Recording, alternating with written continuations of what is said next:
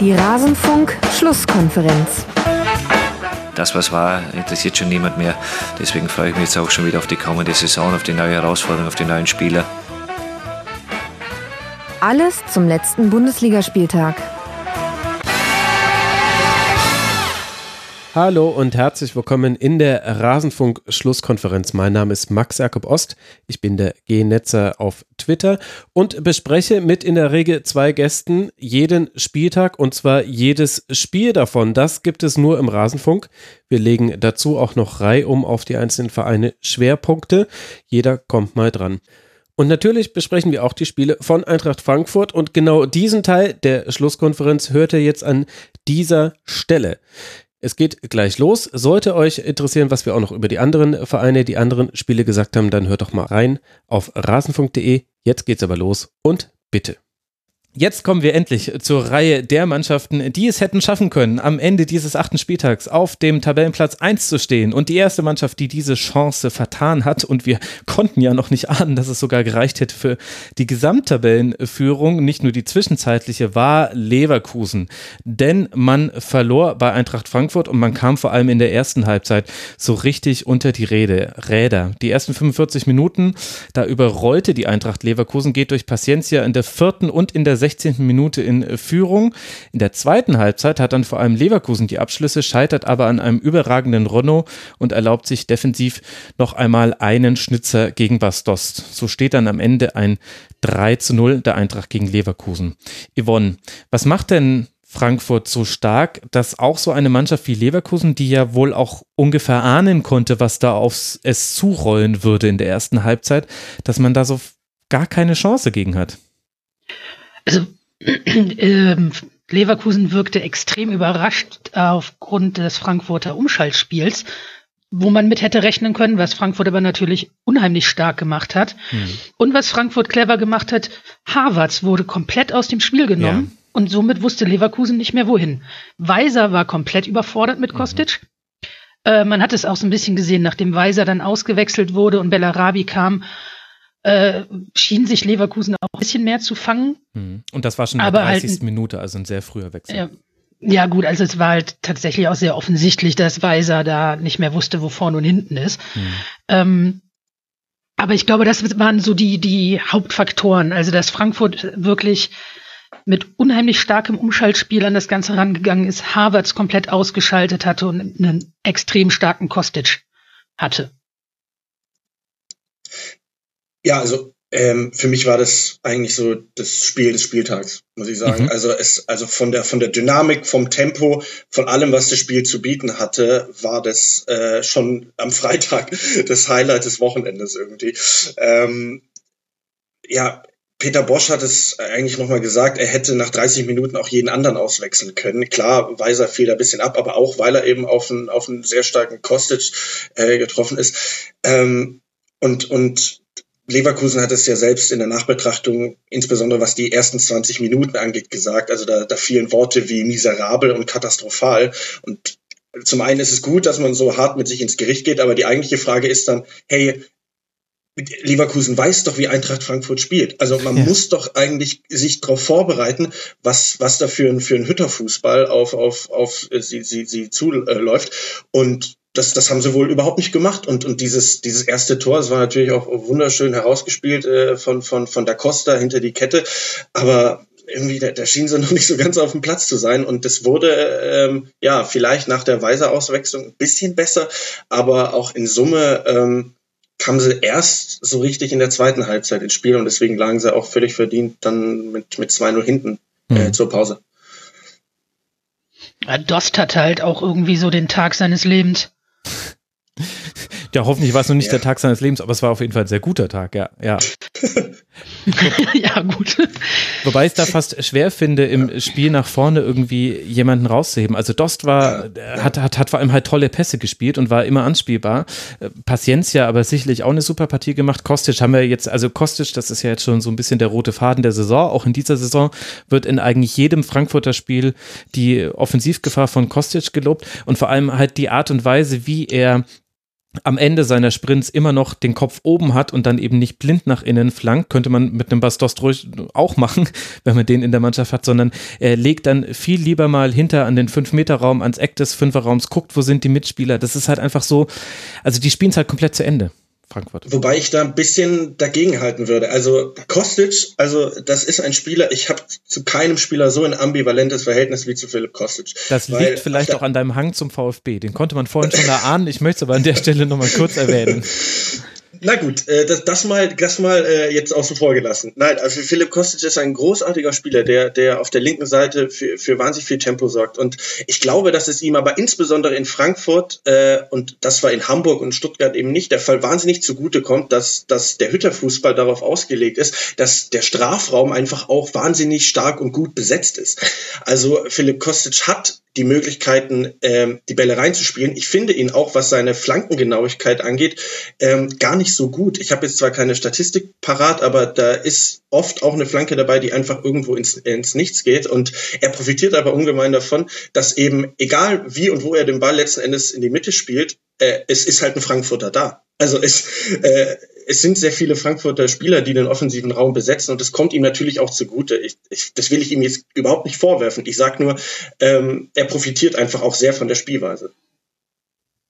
Ja, das natürlich. Also wenn man sich mal so den Liga-Vergleich anguckt, äh, dann liegt er bei den kreierten Großchancen auf Platz 37 aller Bundesligaspieler und bei den Torschussvorlagen auf Platz 31 mit 1,73 pro Spiel. Das ist schon sehr ordentlich und wichtigste Kennziffer für Philipp Kostic in dieser Saison erfolgreiche Dribblings, also die Dribblingquote, da ist er Platz zwei hinter einem Besch ja bestimmten Hakimi von Borussia Dortmund. Und das bei vielen Versuchen. Also nicht irgendwie drei, sondern der hat 24 von 43 Dribbling-Versuchen gewonnen. Und das ist halt.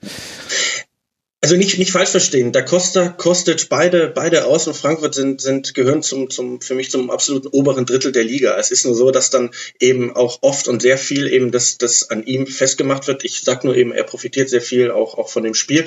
Und, ähm, ja, um jetzt vielleicht von, von Kostic äh, selbst wegzukommen, auch fand, fand ich beeindruckend einfach bei Frankfurt. Ich meine, ähm, Paciencia war in der vergangenen Saison nicht wirklich Stammspieler. Dost ist neu dazugekommen. Ähm, das funktioniert alles dann doch recht gut dafür, dass Frankfurt mit Alea, Rebic und Jovic so die komplette Offensivreihe äh, äh, verloren hat. In der zweiten Halbzeit wird es dann äh, ein bisschen anders. Und du hast es schon angesprochen, also wenn Renault nicht einen dermaßen guten Tag gehabt hätte, mhm. dann hätte es auch ganz schnell 2 zu 1 stehen können. Und ähm, wir wissen nicht, was dann passiert wird, aber ähm, da kann sich Frankfurt wirklich auch ein bisschen bei Renault bedanken, dass es in der zweiten Halbzeit nicht vielleicht noch ein bisschen gekippt ist, weil da fand ich Leverkusen dann durchaus im Spiel. Also vor allem Volland über links hat wahnsinnig viel Tempo gemacht und, und es, es gibt die eine Szene, wo, wo Alario diese Riesenkopfballchance hat und dann ja. äh, Frankfurt quasi im, im Umkehrschluss eigentlich das 3-0 macht, das dann wegen Videobeweis wieder aberkannt wird.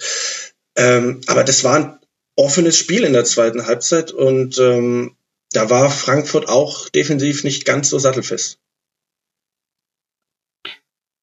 Ich war auch tatsächlich überrascht, dass trotz einer ähm, Führung von Frankfurt die zweite Halbzeit so spannend doch noch war. Also, dass man hm. nicht so das Gefühl hatte, das Spiel wäre entschieden.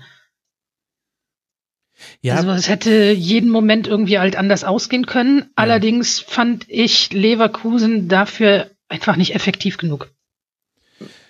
Ja. Also in nichts, was sie getan haben, fand ich sie effektiv genug, als dass sie das wirklich hätten nochmal drehen können.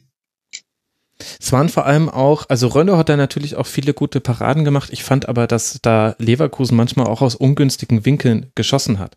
Also irgendwann hatte ich das Gefühl, diesen Schuss aus dem halbrechten Strafraumbereich, wo eben dann der Torhüter die kurze Ecke zumachen muss und die lange Ecke im Zweifel eher ein bisschen offen lässt, aber da wären auch noch viele eigene Verteidigerbeine da gewesen, um da vielleicht zu blocken. Diesen Schuss habe ich drei oder viermal in der zweiten Halbzeit gesehen und hatte jedes Mal den Gedanken, war das jetzt wirklich die beste Option, jetzt gleich zu schießen? Ich konnte konnte verstehen, warum das so, so war, also vor allem am Anfang der zweiten Halbzeit, weil Leverkusen musste einfach mal in positive Abschlusssituationen zu kommen. Den wurde so oft der Ball weggenommen von Frankfurt in der ersten Halbzeit in solchen Situationen, dass sie wahrscheinlich das Gefühl hatten, okay, ich bin jetzt im Strafraum, ich habe den Ball am Fuß, okay, volle Möhre, ab jetzt einfach gucken, ob irgendwas geht. Aber ich fand, dass das Leverkusen da auch nicht clever ausgespielt hat. Die, die eine Chance da von Alario mit diesem Kopfball, das ist die große Ausnahme. Es war ja aber auch mit Abstand die gefährlichste Aktion.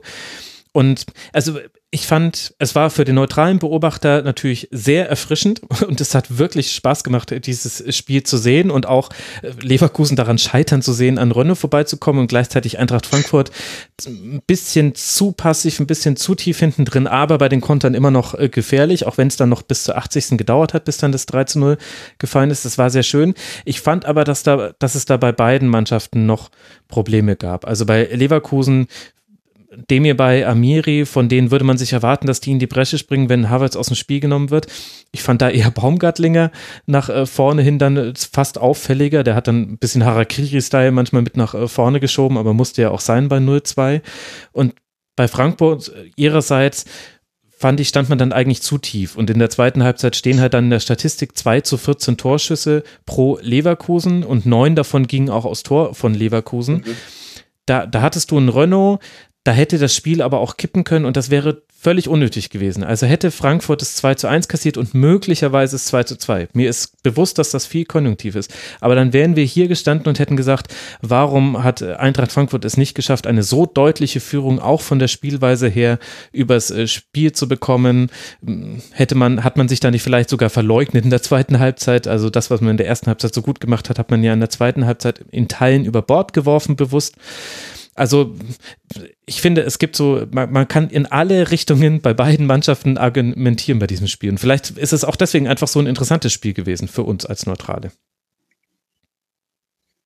Ja, also ähm, du, du, du hast ja bei, bei Frankfurt auch immer, immer also unabhängig von den von den beiden Außen Kostic und und und Da Costa hast du ja mit mit Touré, der jetzt der jetzt äh, früh ausgewechselt worden ist, aber äh, mit mit Hinteregger und und Abraham, der da ja sonst auch spielt, immer zwei Innenverteidiger, die die die auch wahnsinnig weit nach vorne gehen. Also ja. das ist das das ist ein ein Spielstil, der der so sehr äh, auch mit Risiko äh, verbunden ist. Wir haben es in den vergangenen Wochen immer wieder gesehen, ähm, wenn, wenn da die, die, die äußeren Innenverteidiger nach vorne rausrücken und dann mal ein Tick zu spät kommt, dann wird's für Frankfurt sofort gefährlich. Das hat ja. man gegen Arsenal in der ja. Europa League zum Beispiel gesehen, die das komplett dann äh, in der ersten Halbzeit noch nicht, aber in der zweiten Halbzeit komplett auseinandergenommen haben. Und vielleicht dachte sich deswegen die Hütte auch, okay, wir führen jetzt 2-0. Es ist nicht mehr notwendig, in der zweiten Halbzeit ähm, so äh, weit äh, immer nach, nach vorne zu rücken.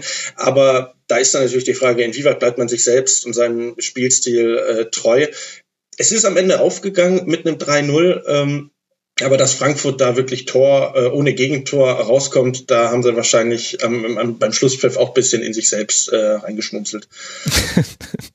in sich selbst ein bisschen reingeschmunzelt. Ja, das kann sein. Und bei Leverkusen hast du gesehen, was Leverkusen einfach fehlt, wenn Leverkusen zwar den Ball hat, das möchte man, aber man in diese Gegenpressing-Situation nicht reinkommt. Also nach Ballverlust war der Ball auch weg.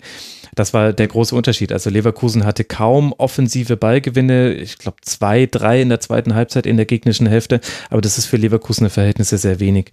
Und dann fehlt halt auch einfach Leverkusen so sein Plan A, wie man es irgendwie schafft, Chancen herauszuspielen.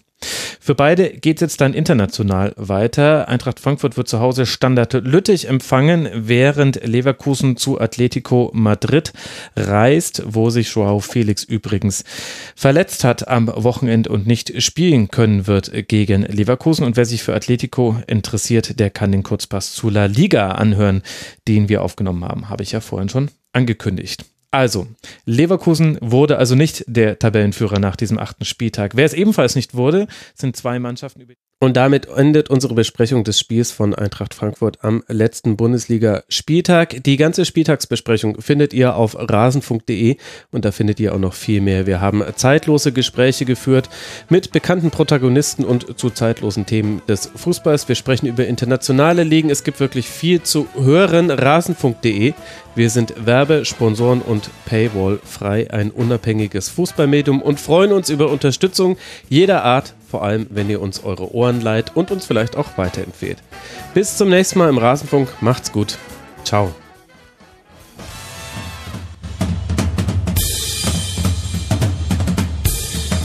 Das war die Rasenfunk-Schlusskonferenz.